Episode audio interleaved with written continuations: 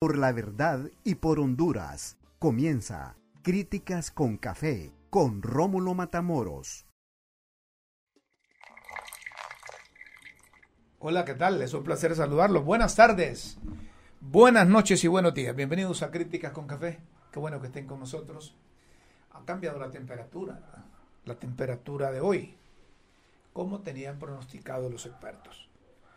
Pero sí hubo temperaturas elevadísimas durante la Semana Mayor del Cristianismo. Espero que la hayan pasado bien. Hay algunos que les encanta venir que parecen guajolotes, colorados, que se entregan al Dios Sol todo el tiempo, mañana, mediodía y tarde. Vienen colorados, vienen mudando la piel, nosotros dimos una vuelta, fuimos a visitar la familia Choluteca, pero es que nos encantan los atardeceres allá. Nos encantan los atardeceres. Miren ustedes un atardecer así. Para los que nos están escuchando, pues eh, se ve el astro sol, el dios sol, dicen otros. El astro sol se ve ya entrando, casi dándole salida al, crepúsculo. En el campo, con árboles de hojas verdes, que se ve que la tierra es cuidada, es, bien tratada.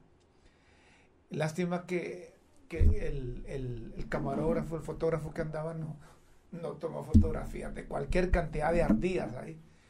Saben ustedes que las ardillas son buenas para comer las ciruelas o lo que nosotros llamamos allá jocotes son buenas para comer ciruela. Y como no les hacen nada, ellas se acercan a los, a los seres humanos y casi comparten con, con otros animalitos. Eso es importante para la naturaleza y para la, la fauna que tanto debemos de proteger. Ay, ¿qué tal le fue? ¿Hubo o no hubo clase? Comenzaron las clases presenciales. Miren, hay dos tipos de personas. Unos sofocados porque hayan clases presenciales. Y otros, ahí me incluyo yo, preocupados por la pandemia. La pandemia todavía no pasa. La pandemia todavía no pasa. La pandemia está entre nosotros, está entre nosotros. Y hay que esperar ese retorno presencial, me decía un experto, hasta el 25 de abril, es decir, la próxima semana.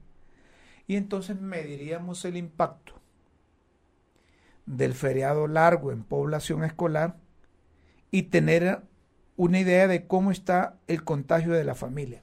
Es una opinión de un profesional y yo la comparto porque hay que esperar ese tiempo. Y hay que agregarle la subvariante de Omicron BA4 y BA5, que de acuerdo con la Organización Mundial de la Salud, son más graves o más transmisibles que las anteriores. Yo no sé si aquí tenemos a sus variantes de Omicron, la BA4. No sé si la tenemos. Y, yo me aventuro a decir que no, porque no hay capacidad. No hay capacidad para identificar esas variantes. Aquí nos hemos acostumbrado al conocimiento adquirido por los médicos en la práctica. Y lógicamente la lectura. Hay muchos que se actualizan con la información que proporcionamos a nivel internacional. Pero hay gente que, está alegre por, eh, eh, por eh, volver a, las, a, las, clases presenciales. Hay unos padres de familia, como les decíamos la vez pasada, que ya no aguantaban. Ya no aguantaban la presión quizás de estar encerrados también en casa, en clase con, los, con sus hijos.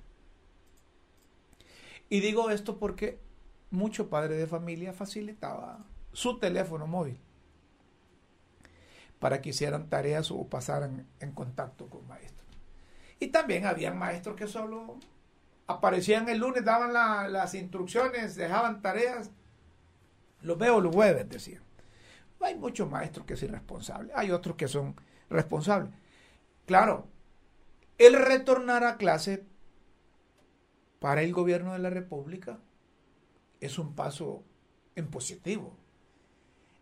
Y cuando escuchamos al secretario de, de Educación, el señor Esponda, motivado, casi impulsivo, alegre, optimista, mencionando números por aquí, números por allá, pero hay que hacerlo con precaución. Sector privado está encantado que vengan a las clases presenciales.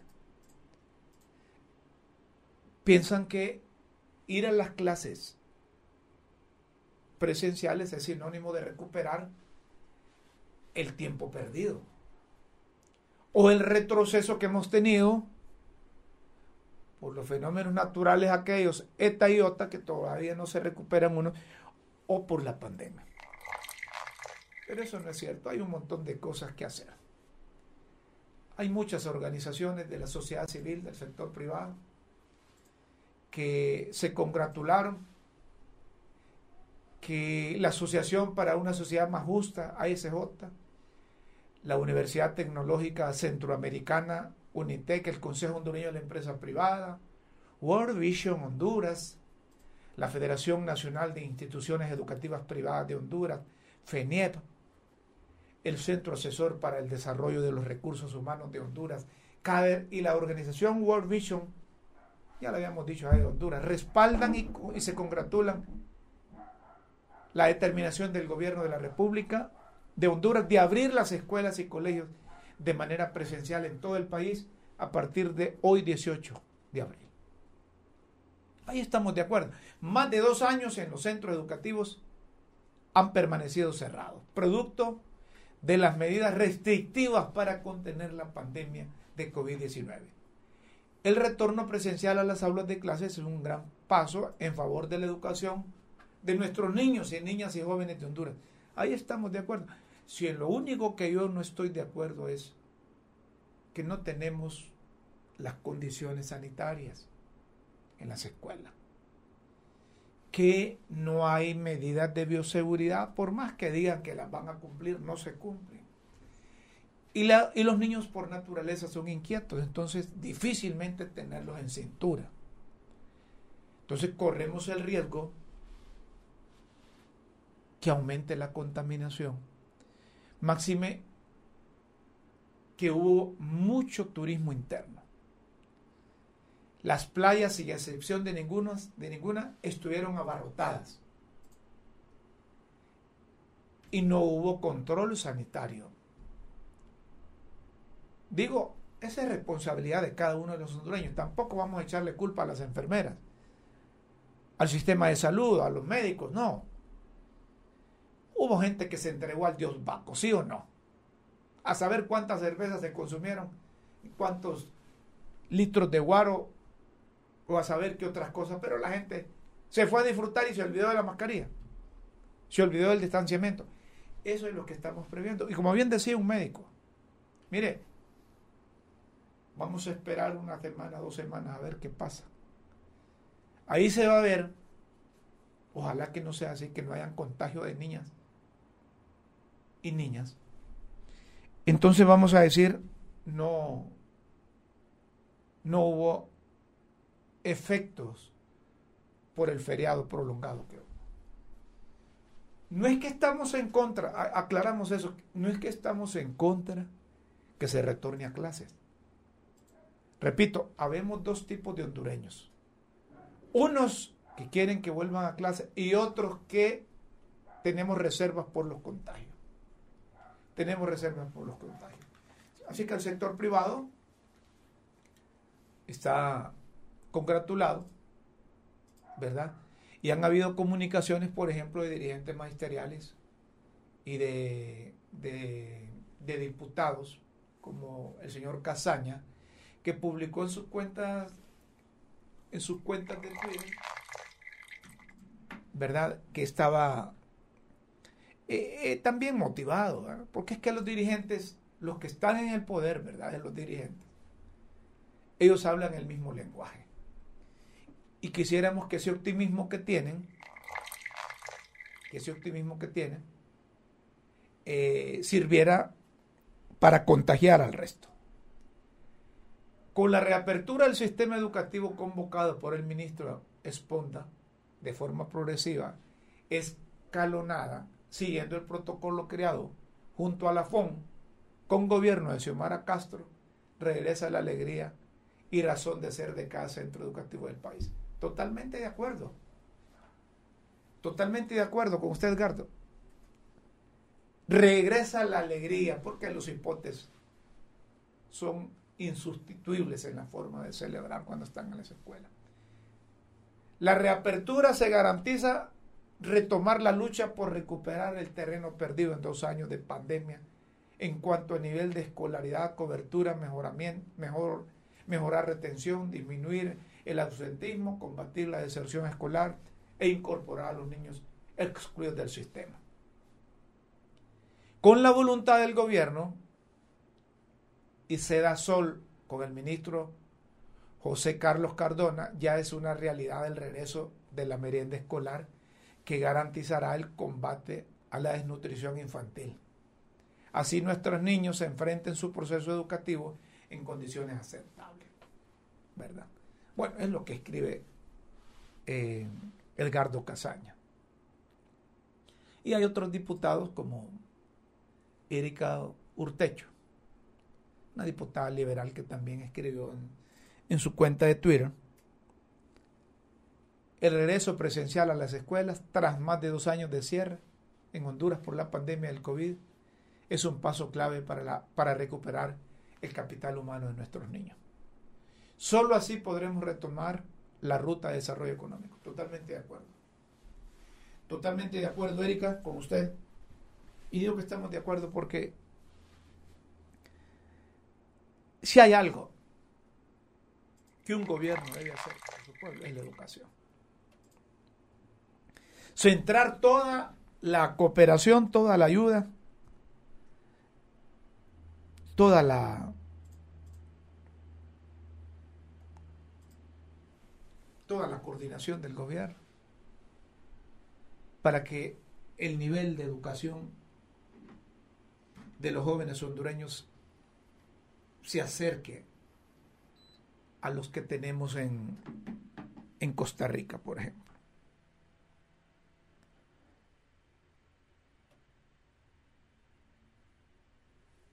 Eso sería más que importante. Salud, también educación. Entonces, si tuviéramos un, un pueblo con mejor educación, todo lo demás sería mejor. Y digo que todo lo demás sería mejor porque un pueblo educado es un pueblo, pueblo que progresa.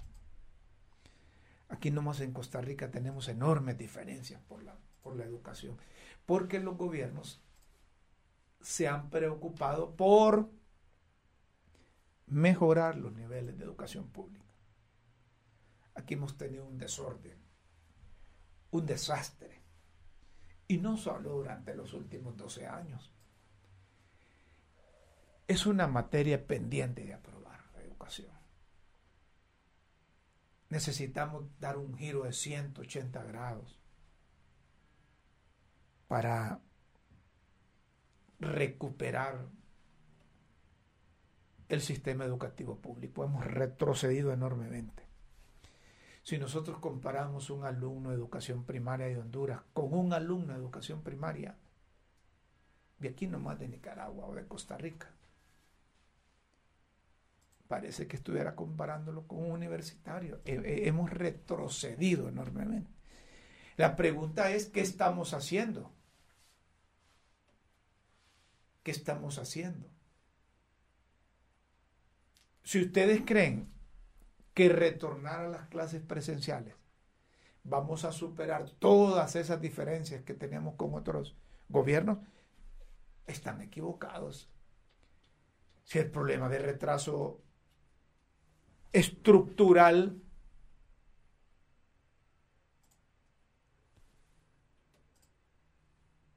el problema del retraso es estructural,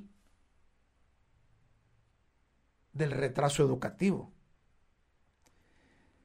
Yo creo que, que, necesitamos superar otros factores condicionantes. Necesitamos superar otros factores condicionantes. Necesitamos mayor responsabilidad de todos. Volver quizás a lo tripartito, hombre, a lo que funcionaba antes maestro, alumno y padre de familia. Pero aquí hay padres que son capaces de sustituirse a ellos y darle a los alumnos, darle a sus hijos como alumnos a los maestros. Entonces tenemos que asumir esa responsabilidad cada uno de nosotros. Si no veamos la diferencia, pues. Porque en el sector privado, claro, se sintió el impacto de la pandemia, pero no se paró el sistema educativo privado. Ahí van a ver ustedes en las universidades privadas, van a ver ustedes en las escuelas, en los colegios privados, los hipótesis, no sintieron esa cosa. No sintieron esa cosa. Hemos invitado a propósito a un ex dirigente del Colegio de Profesores de Educación Media de Honduras, Actualmente es director del Instituto Técnico de Administración de Empresas del Sur, INTAESUR, Nelson Nabún Salandía. ¿Está, ¿Está en línea, Nelson? Sí, buenas tardes, Rómulo. Ah, hola, buenas tardes. No lo vemos, no lo vemos ahí en, en, vídeo. ¿Está en vídeo producción? Me ponen ahí a, a Nelson. Ahora sí. Ah, correcto, ahí estamos. Ahora sí te estoy viendo, Nelson. ¿Qué tal? Buenas tardes. buenas tardes. Eh, te, veo más gordito, hombre. Es que la Semana Santa estuvo buena allá en el sur. Estuvo buena el pescadito y los curilitos aquí en Choluteca. Ah, qué, bueno. hoy estábamos analizando aquí en el programa, Nelson entrando en materia, hay unos que están a favor del retorno a clase en el 100% y habemos otros que tenemos reservas más por el impacto de, de la COVID y las repercusiones que pueden tener los muchachos si se toma en cuenta que a nivel de las escuelas públicas, algunos colegios también lo presentan, problemas de infraestructura y que no hay las suficientes medidas de bioseguridad. ¿Compartes esto o, o realmente es una excepción el sur del país? Te escuchamos, buenas tardes.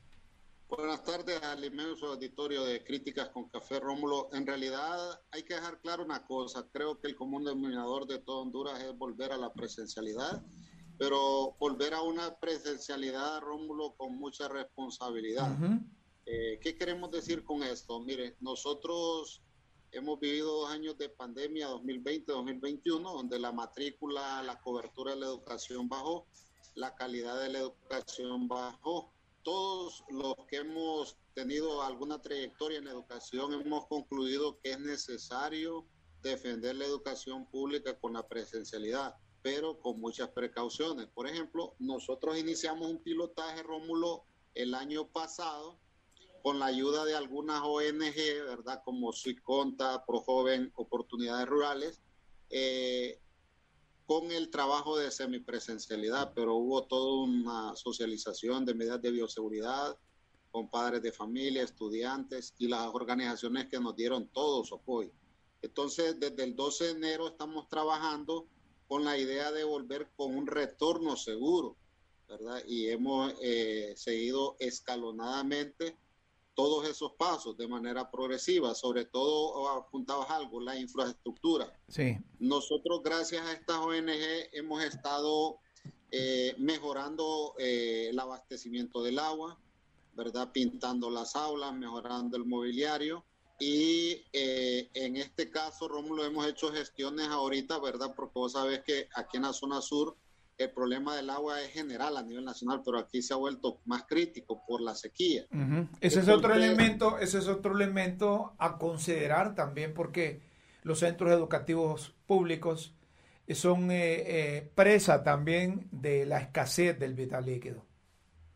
Entonces, Rómulo, quiero decirte que nosotros preocupados con el plan de retorno seguro del INTAE Sur, uno de los elementos fundamentales es el agua. Entonces, pedimos todo el apoyo al alcalde municipal a través de Aguas de Choluteca y ellos nos están abasteciendo de agua, ¿verdad? Eh, dos o tres veces a la semana no tenemos problemas de agua. ¿Qué sucede? Que si nosotros no solicitábamos este líquido tan vital para la pandemia, uno de los puntos claves para garantizarle la salubridad a los padres y a los hijos aquí en el centro educativo, eh, prácticamente el impacto económico andaba entre 6 mil y 10 mil empiras mensuales, ¿verdad? Porque ahora un tanque eh, de 25 barriles aquí en Choluteca te lo venden a 300 lempiras, ¿verdad? Y con la, dependiendo de la cantidad de alumnos que tengas, eso se te va en dos, tres días. Entonces, gestionamos con una organización no gubernamental, Rómulo, el Pozo, ya tenemos pozo en el INTAE Sur, gracias al apoyo de Living Water y también gracias al apoyo de la alcaldía municipal. Esa es una buena noticia, hombre. Tener pozo, tener pozo que garantice abastecimiento de agua, eso es importante para, para un centro de educación pública. Sí, es una necesidad muy fundamental, básica, va por las necesidades, porque hay que andar limpias las manos en todo momento. Y yo escuchaba en otros sectores del país, ¿verdad?, eh, que hay centros educativos que no tienen agua y no tienen cómo abastecerse de agua. Entonces, eh, ahí esa parte contrastamos con el ministro de Educación.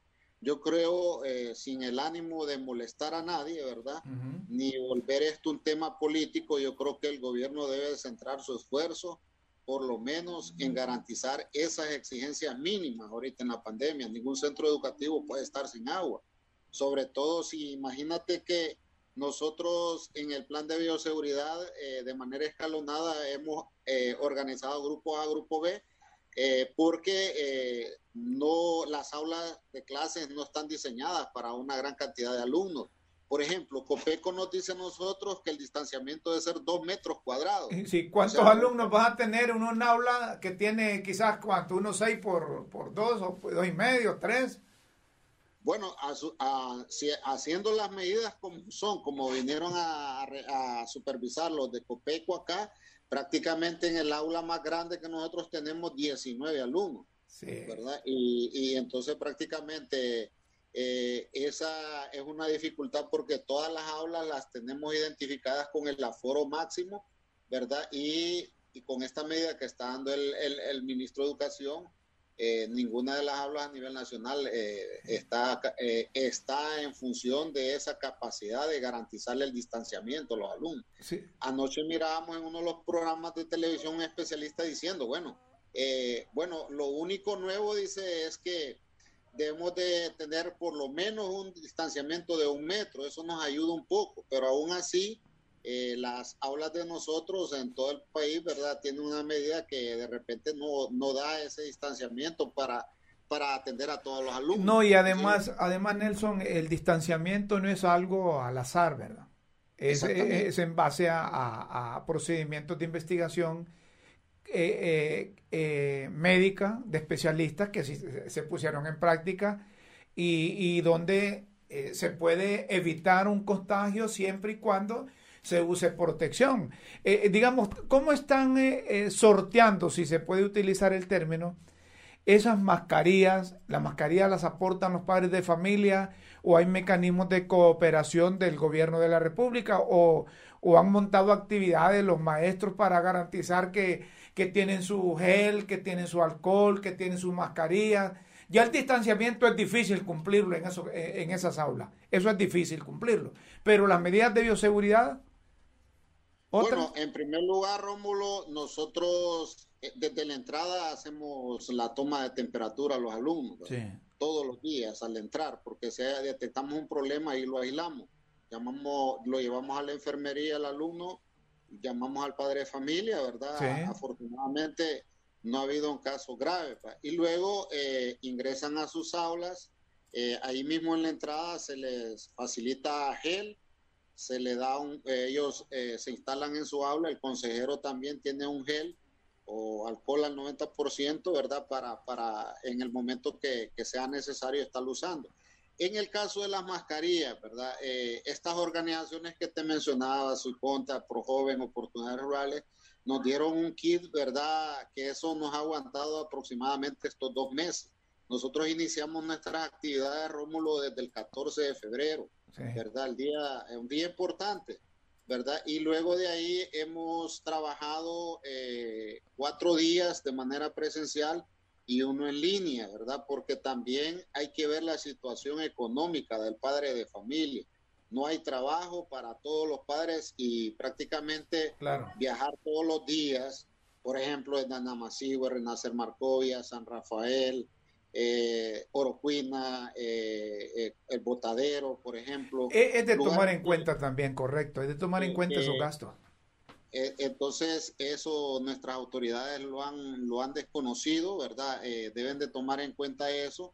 Y nosotros, pues hoy, por ejemplo, manejamos trabajar el día lunes en línea y volvemos mañana, martes y miércoles con el grupo A, jueves, viernes con el grupo B. Sí, pero a ver, pero lo que hay que establecer es que ustedes imparten cuatro días presenciales y uno en línea, pero los alumnos eh, tienen eh, dos días presenciales y tienen dos o tres días en línea.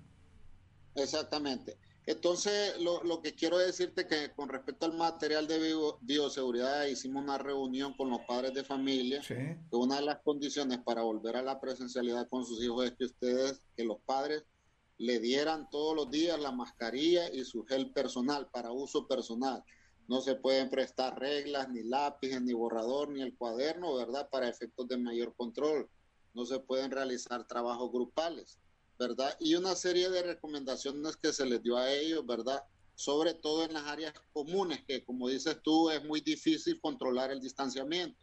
Sin embargo, al interno, ¿verdad? Hemos organizado el Comité de Bioseguridad, que es el que vigila eh, el distanciamiento, que es una de las condiciones fundamentales científicamente, como lo apuntabas tú al inicio, ¿verdad? Para garantizar los contagios.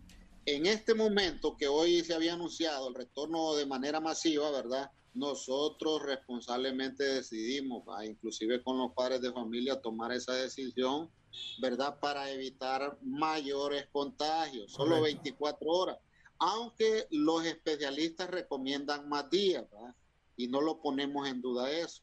En el caso de nosotros, ¿verdad? Eh, todavía tenemos algunos alumnos, estamos en las estadísticas de los alumnos que no se han vacunado, algunos otros tienen dos dosis, una dosis.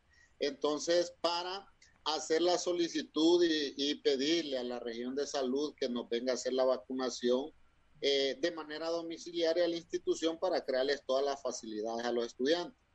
De momento, entonces nosotros consideramos que hasta no tengamos eh, un buen porcentaje de alumnos vacunados en todas las modalidades, no podemos cometer eh, esa irresponsabilidad de convocar eh, de manera masiva a los alumnos, porque entonces ahorita nadie dice esto, Los mayores, los profesionales más expuestos en la pandemia ya no son los médicos, son los maestros por la cantidad de alumnos que atendemos diariamente, ¿verdad? Nadie se ha puesto a reflexionar en eso y eso no es ir en contra de, de las políticas de nuestras autoridades superiores.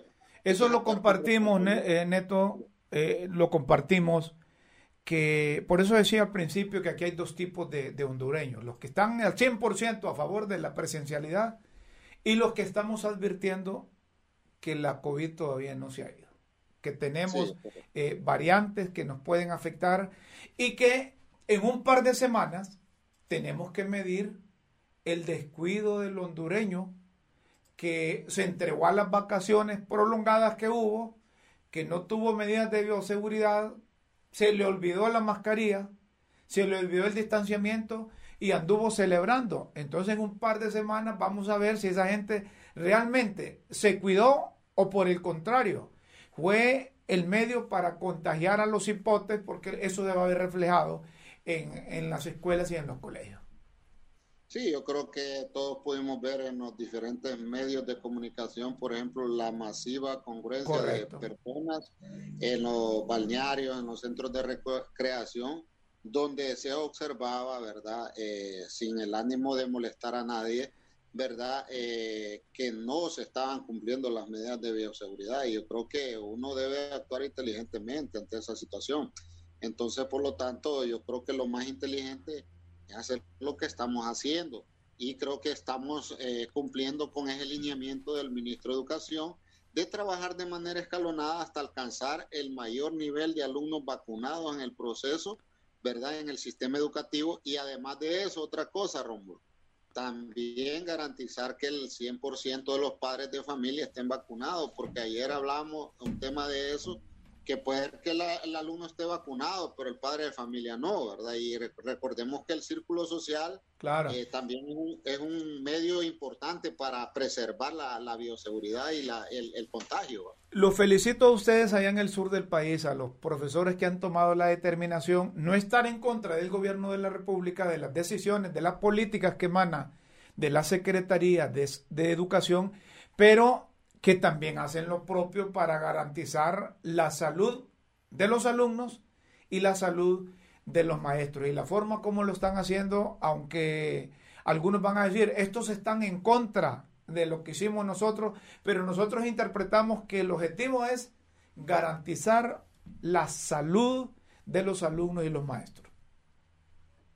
Bueno, nosotros creemos, Rómulo, que la presencialidad la podemos tener prácticamente hasta como el mes de junio, ¿verdad? Que más o menos es un, compás de tiempo para que el gobierno complemente la acción, ¿verdad? De rehabilitar adecuadamente los centros educativos con infraestructura, con agua potable como mínimo, ¿verdad? Y lo otro eh, importante, ¿verdad? Eh, darle, eh, digamos, todos los insumos de bioseguridad a las instituciones para muestra un botón, Rómulo, aquí, por ejemplo, nosotros eh, hemos hecho gestiones con amigos, con empresas y nos han apoyado. Hasta el momento de la dirección departamental hemos recibido hoy un galón de alcohol y un galón de gel, hasta hoy. ¿Para ¿Eso para cuántos alumnos?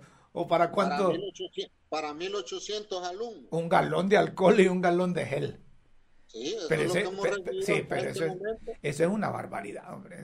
mejor no entregar nada entonces nosotros decimos esto, Rómulo, para que nuestras autoridades se den, cuenta de la dimensión de las necesidades que tenemos los centros educativos.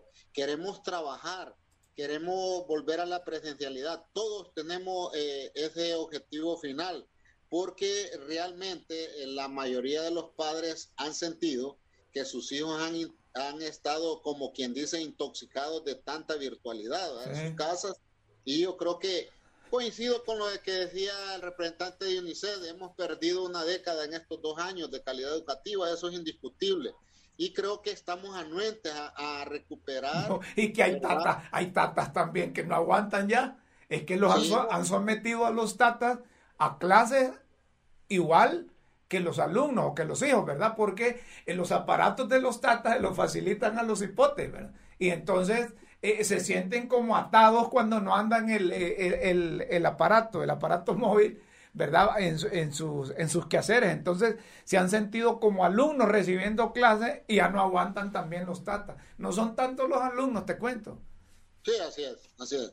Yo creo que los padres de familia no aguantan esa presión de sus hijos en la casa, ¿verdad? Porque, como decía, hay muchas limitaciones en lo tecnológico. Correcto. Los alumnos eh, prácticamente trabajan con los celulares de sus padres, ¿verdad? Y, y, esa es una realidad, Rómulo, que es otra cosa que nos inhibe a muchos alumnos para que puedan trabajar en línea y trabajar con, con todas las de ley, con la virtualidad, porque no tienen los recursos tecnológicos y a veces no tienen acceso a Wi-Fi. Va. Eh, por ejemplo, una super recarga te cuesta 50, 100 lempiras.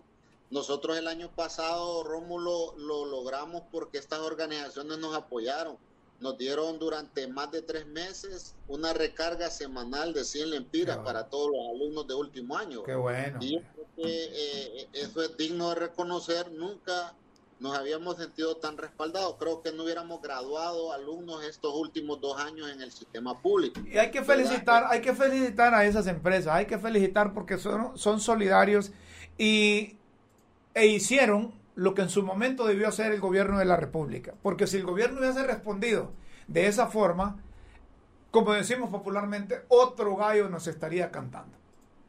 Sí, yo creo que en esa parte se quedó muy corto el gobierno anterior. Y nosotros eh, en los colegios, en los centros educativos recibimos unas tablets pero nosotros eh, hicimos una petición al gobierno actual para que donara esos tablets a los alumnos, porque en calidad de préstamo no funciona esto, ¿verdad? Yo creo que es un estímulo para que eh, los alumnos se, se, propongan a, ser más perseverantes y lograr sus objetivos. Tiene lógica lo que tú dices, hombre. Es que la tablet no es para el establecimiento, no es para la institución, es para el alumno. ¿Verdad? Claro, ellos están pensando en que los que van saliendo le van heredando la tablet a, a, los demás, pero eso, eso está cambiando a cada rato. Hombre. Yo creo que es una motivación extra que tiene el alumno que se siente apoyado por el gobierno si le dan una tablet a cada, a cada, a cada alumno, hombre. Se la dan, ¿verdad? Y operará mejor. Lo hizo Bukele en El Salvador, creo que ¿verdad? No tendremos la capacidad para regalarle una tablet y motivar se, a Se supone que esta administración no va a robar, ¿verdad?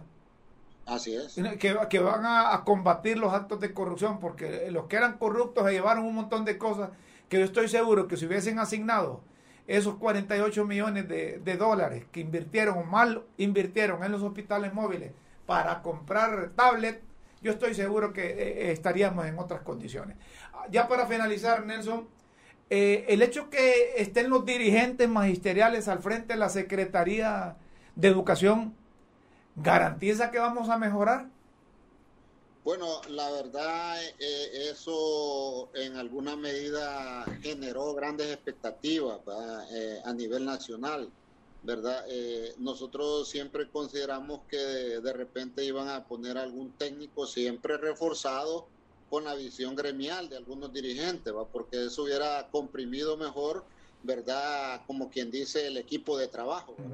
Entonces yo creo que eso hubiera contribuido a darle un mejor ordenamiento a la visión y a las políticas de gobierno.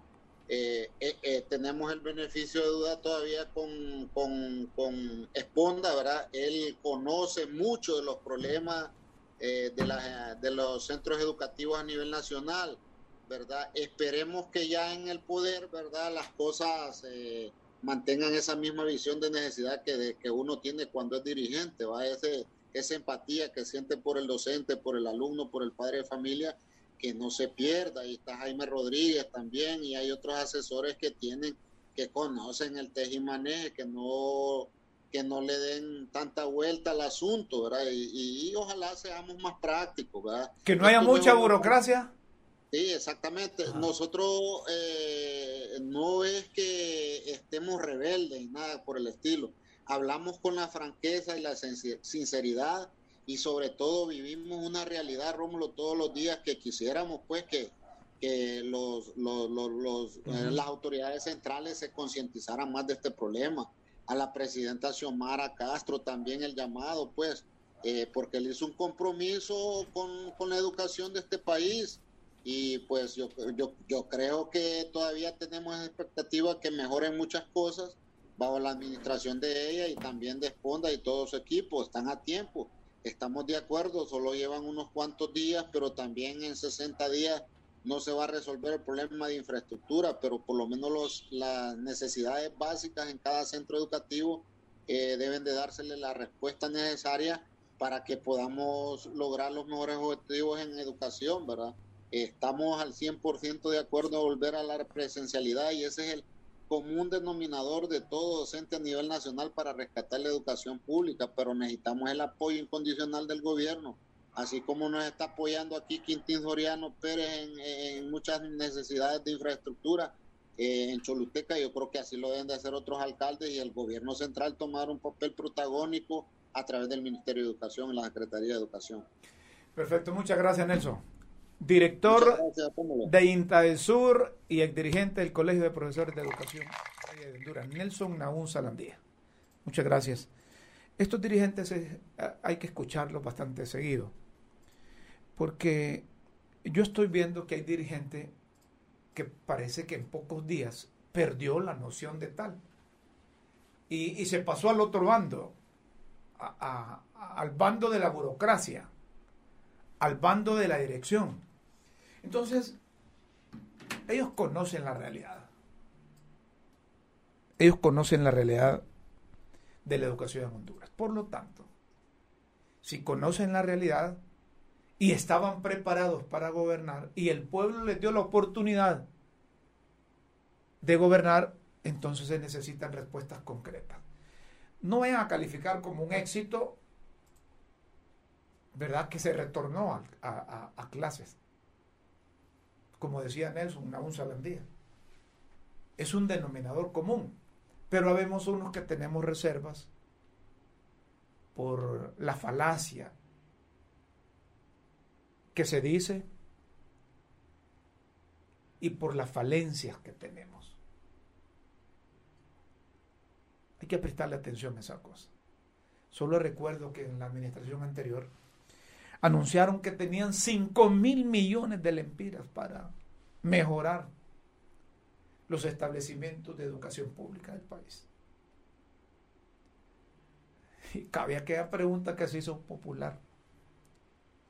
Si no están reparados los centros educativos, viene la pregunta, ¿dónde está el dinero? Nos separamos un poco y luego seguimos aquí en Críticas con Café. Gracias a quienes nos siguen por YouTube, a quienes nos están conectados por Facebook Live y a quienes escuchan el podcast de Diario La Tribuna de LTV, que ahí también pueden escuchar el programa. Y muy pronto, si Dios lo permite, estaremos en LTV con el programa Críticas con Café. No nos cambie, luego seguimos. Seguimos, señoras y señores, en Críticas con Café. Qué bueno que el gobierno de la República tenga una política definida con relación a la libertad de prensa y de libertad de expresión. Hoy se han reunido el secretario de Estado en los despachos de, de prensa, se reunió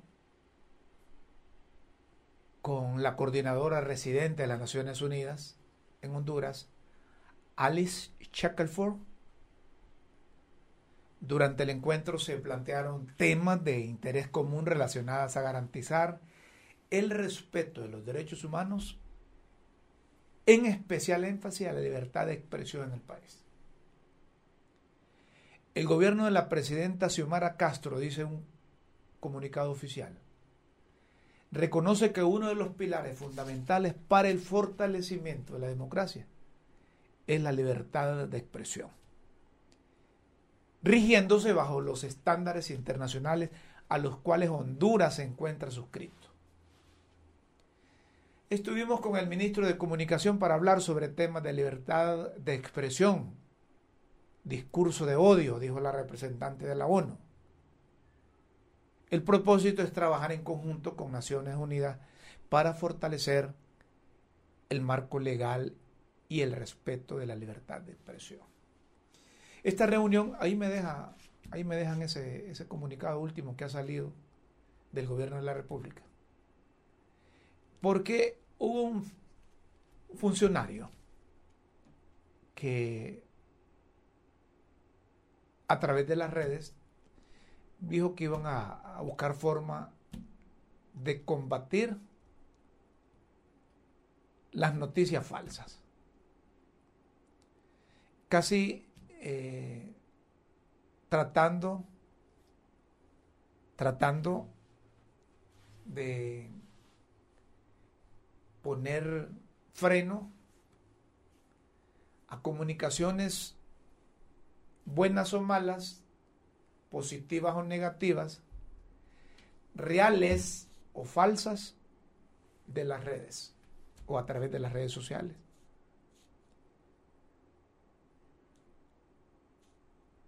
Como periodistas somos defensores de la libertad de expresión de la libertad de expresión y del ejercicio de la libertad de prensa. Y vamos a estar en contra de funcionario o gobierno que tenga como política limitar la libertad de expresión o libertad de prensa. Bien dice en ese, en ese comunicado, y felicitamos al gobierno de la República, que el gobierno reconoce que uno de los pilares fundamentales para el fortalecimiento de la democracia es la libertad de expresión. Y no necesariamente rigiéndose por los estándares internacionales, sino que es un derecho inalienable, es un derecho humano, es un derecho del ser humano expresarse. Entonces, cuando escuchamos a funcionarios que ahora que están al otro lado, digo al otro lado porque en su momento fueron oposición, ahora que están hechos gobiernos, se sienten con un poder que no es el que muestran las verdaderas autoridades, sino porque se sienten eufóricos porque escalaron una posición de funcionario. Y entonces utilizaron las redes sociales en su momento para su beneficio y ahora piensan o intentan limitar esas redes sociales. Eso es malo, se ve mal por parte del gobierno, por parte del, del hondureño hacia el gobierno y hacia el funcionario.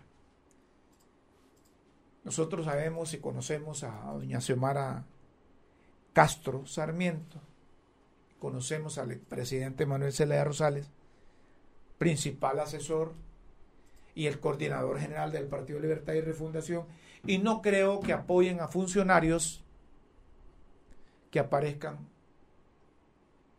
con semejante cosa.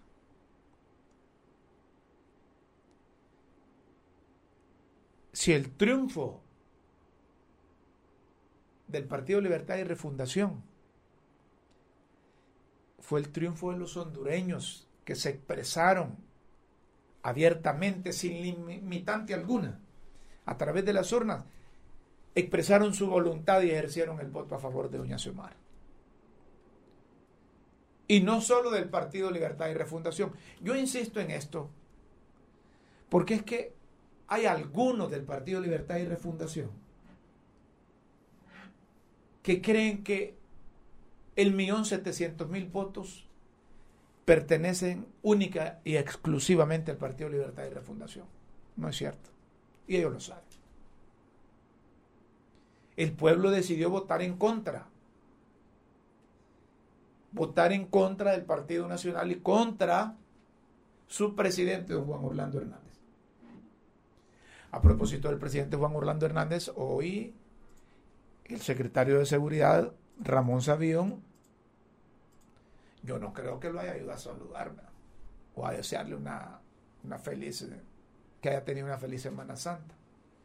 Alguna comunicación oficial hubo. Ya no quedan instancias aquí ya no quedan instancias aquí. Ya se agotaron todas las instancias. Es el gobierno de los Estados Unidos que está, que está pidiéndolo. Y aquí se cumplió con lo que se tenía que cumplir.